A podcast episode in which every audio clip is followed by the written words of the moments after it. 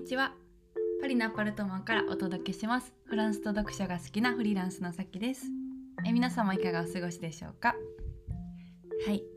よそ行きの声タイムはここで終わりということであの今日の私の小話なんですけども、まあ、あの今日ランチ、えー、行ってきてですねお昼から牡蠣と白ワインを食べてあのご機嫌でございます。はいしかもその、まあ、ランチを食べてる時にこのラジオの感想のメールをいただいて、うんあのまあ、いつもあのよくそのインスタの DM とかで感想をこのラジオの感想をいただいてたりしててすごくあのああのありがたいな嬉しいなと思って聞いてるんですけど今日そのブログのお問い合わせメールのところから、えー、このラジオの感想をいただいてすごく熱量のあるメールで100行ぐらいいただきましたあの本当にありがとうございます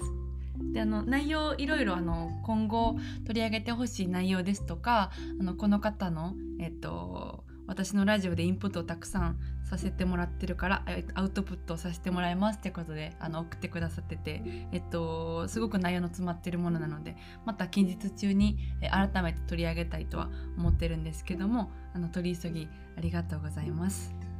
であのこの方すごく素敵だなと思ったのはあのラジオでいろいろこう学びをインプットさせてもらってるから、えー、アウトプットをするということでメールを打たせていただいてますっていう風なあな感想とあとあのすごくたくさんメッセージしてくださったんですけど最後にあのこちらのメールには返信不要です。また明日とかラジオ更新されるのを楽しみにしていますということであのいただいててですね。あのすごくこう気遣いのできる方だなと思いました。はい。素敵です。ありがとうございます。はい。であの今日はですねえー、あのタイトル今日のラジオのテーマとしてはあのパスポート何個持ってますかっていうテーマでお届けしたいと思います、えー、皆さんあのパスポートっていくつ持ってますか？でこの質問聞いてえ？ってあのなる方もいるかもしれないんですけどまあ日本だったら基本的にパスポートって1個ですよね。でどうしてあのパスポートってまず1個だけ持ってるのかって考えたことありますか？あのこのパスポートって、まあ、国籍と、えー、リンクしてるんで、えー、日本だったら皆さんあの日本の国籍1個だけなんでパスポートもそれに準じて1個だけっていう場合の人がすごく多いと思うんですよ。まあ、基本的にあの日本って二重国籍、えー、NG じゃないですか。日本の国籍と、えー、海外のどこかの国籍って一緒に持てないんですよ。で、まあ、ハーフの方とかだったら未成年の間は2つ、まあ、例えば日本とアメリカであのご両親が言い張ったらどちらも国籍持てるんですけど成人になってちょっとぐらいであのどっちかに決めないといけないんですね。で国籍一つになったら、えー、まああのもう一方の方の、えー、亡くなった国籍の方はあののパスポートは返還しないといけないっていうこう決まりがあるんで大体日本人は1個だと思うんですよ。でもの海外で、えー、パスポートってもあの海外の方、まあ、フランス人とかアメリカ人とかで、えー、1個じゃない人結構います。うん、っていうのは、まあのまあ、ヨーロッパとかだったら二重国籍 OK な国も結構あるんですよイギリスとか。うん、でそういうところはあの国籍に基づいてパスポートが発行できるので、えー、2個とか持てますよね。うん、でなんか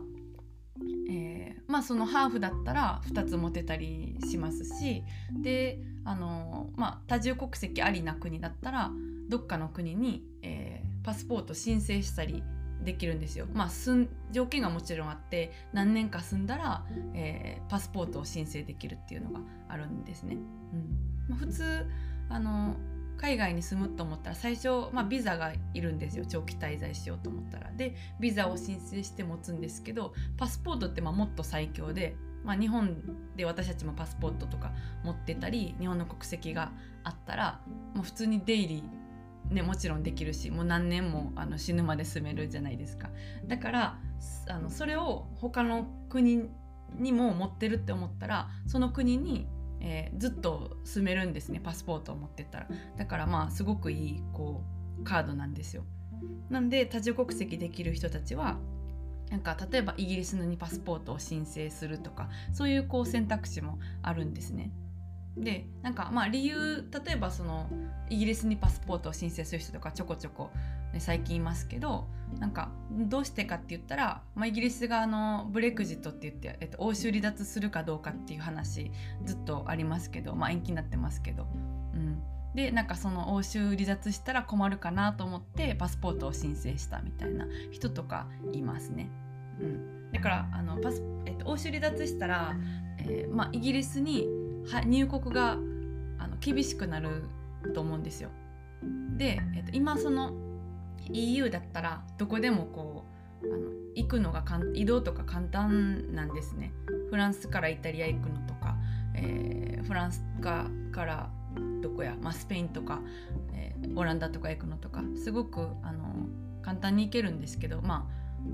パスポートいりますけどそんなになんかこう厳しくなくってあんまりあの電車移動の時とかあんまりチェックされなくて普通に、ね、他の国にチェックなしでついちゃうみたいな感じで、まあ、それはあの EU だから、えー、連合だからなんかあの、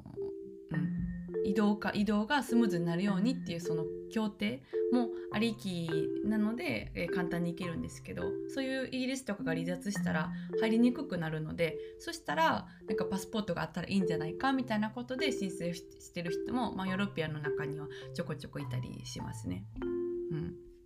であの、まあ、海外の方じゃなくても、えー、日本人で、まあ、あの海外に住んでる方ってよくね会いますけどうん例えばなんかアメリカ行った時とかにえー、まあ、長く20年とかアメリカに住んでる日本人に会ってでなんかあの日本人同士で結婚してるから別に国際結婚でもない。でもあのアメリカのパスポートをこうこっそり持ってるみたいな人とかも まあまああのねいるいるんですよ。でそれはなんかまあ何て言うんですかね OK じゃないですけどなんかそのいろんな国とかで生き延びていくために他の方とかの他の国の方とかの、えー、やってることとかを見てたらあなんか身の身の安全を守るこうえ、ー、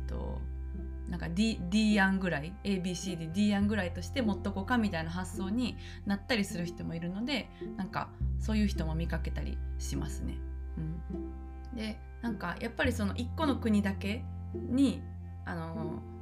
ももし頼ってたらそこの国がなんかねえっとまあ、世界世界恐慌とかその経済恐慌とかが起こった時にお金が紙切れになったらどうしますかとか、えっと、なんか出国封鎖とかもしされたらどうしますかってところであのもうどうしようもないですよね。だからなんかあのいろんな国のニュースとか見てる人とかだったらそういう風になんかうんまあ、他のパスポート持つまででもなくても私たち日本人は基本できないんでじゃなくてもなんか口座をねあの持ったりだとかそういうことやってる人も最近、うん、多いですよね。うん、でまあなんか、えー、二重国籍ってそもそもそのなんかあ二重国籍ダメっていうのが結構あの古いなみたいな感じでは私は思っててあの、まあ、鎖国とかの、ね、名残だと思いますし島国だから情報が入ってきにくいからそれがあのあると思うんですけどなんかよく考えたら他の国が OK なのに日本だけダメってどうしてなんだろうみたいなのはまあねあの考えるとこうまた面白いんじゃないかなっていうのは思ってて、うん、だからなんか全部そのままでしょうがないんだと思って受け入れるとなんかそれだけのこう世界で終わっちゃいますけどなんかそういうのも考えるとこう結構ね面白いですよね。まあ、ちなみにあの日本のパスポートって最強なんですよね。あのパスポートとしては190カ国に、えー、ビザなしで入国ができるなんですよ。で、えーと、他のまあいろんな国を見渡したらあの自分の国のパスポートで30カ国しか、えー、入国できない国もあったりですとか、え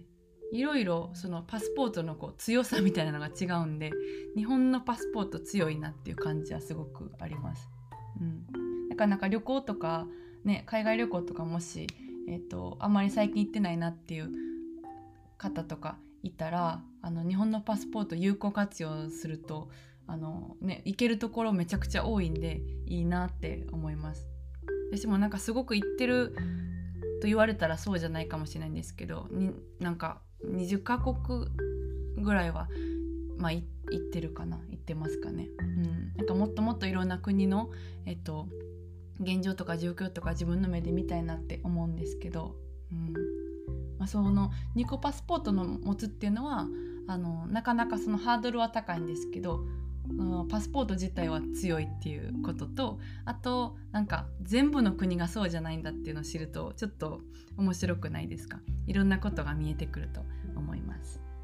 はい、じゃあ、えっと、今日はまこの辺で、えー、お開きということでまた明日、えー、別の話題を気になってる話題を取り上げたいなと思ってます。はい、じゃあ皆さん今日も一日をお過ごしください。それでは。thank you